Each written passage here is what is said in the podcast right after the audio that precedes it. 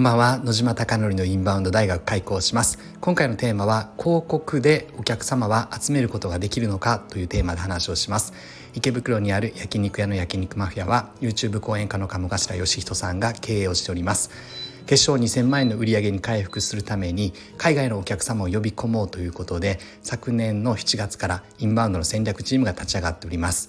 SNS の取り組みインフルエンサーマーケティングホテル営業などありとあらゆることを行っております。うまくいくことうまくいかないことがあるのでこのスタンド FM を通してリアルな声をですね伝えていきたいなと思っております。これからインバウンドに取り組もう今インバウンドに取り組んでいるという店に関して何か少しでもためになる有益な情報が発信できればなと願っております。では早速本題です。昨日ですね1時間ぐらい Zoom でインスタグラムの打ち合わせを行っておりました。おはこさんというインフルエンサーの方とですね拓也さんと私とあとおはこさんチームが4人かな1人増えたという話で法人化されてますます勢いに乗ってますね。6人で打ち合わせをしていました。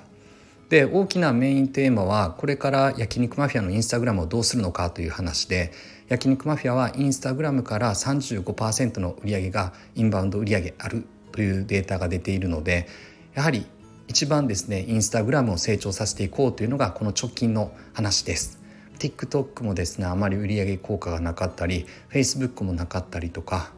まあ、ありとあらゆるものを取り組もうと思いながらもインスタグラムが一番の稼ぎ頭なのでなのでインスタグラムを強化していこうという流れで話は進んでおります。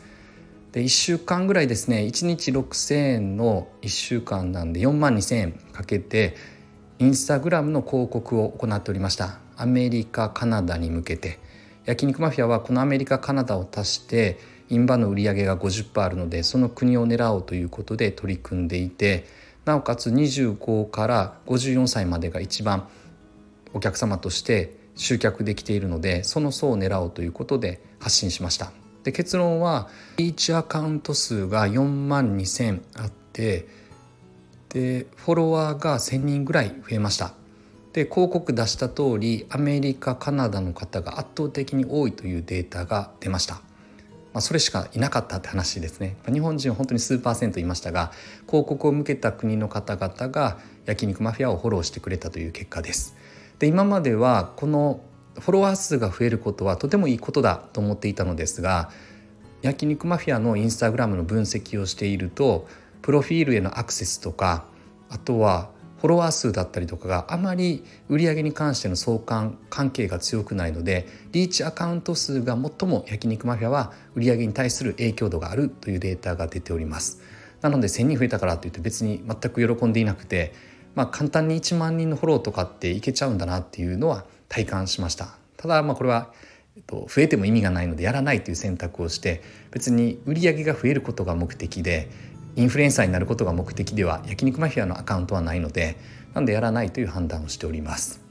でまだちょっと正確な分析をしていないのですが昨日の打ち合わせの中でいろいろ話をしていてある意味大きな総括としてはインスタグラムの広告意味なかったっていう話です。これから売上に関する相関係数出していこうと思いますがあまりですね今売上が上がった感覚がないのでなんか思ってるほどリーチアカウントは増えたのに広告でのリーチアカウントは意味がないなっていうデータが出そうです。で面白いのがですね通常投稿ではなくて広告としての動画配信は非常にネガティブなですねコメントが溢れていて広告ってやっぱり嫌われてるんだなっていうのを改めて感じました焼肉マフィア自体が発信していればポジティブなメッセージしかないのに広告に変わった瞬間につまりやはり強制的に見せられているのでその見た方々がやはりですね嫌悪感を示して悪口だったりとかを書くんだなと感じましたので広告というのはあんまり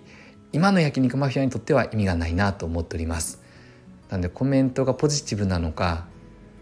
ネガティブなのかそれがやはり広告をする上で一つの基準になるんではないかなと今想定しておりまして焼肉マフィアは今やはりまだ力がないアカウントなのでこの前の結論はもっともっと焼肉マフィアの磁力自分たちでまずはリーチアカウントを増やせるそこを逃げずに戦っていこうという話をしました。なので焼肉マフィアは広告をしてですね今の焼肉マフィアでは結果が出なかったのでもっともっと自分たちで力をつける段階なので予算はですね10万円分取って4万いくら？2,000円ぐらいしか使っていないのでまだ使えるのですがただそれはもう使わないでおこうという判断をしました。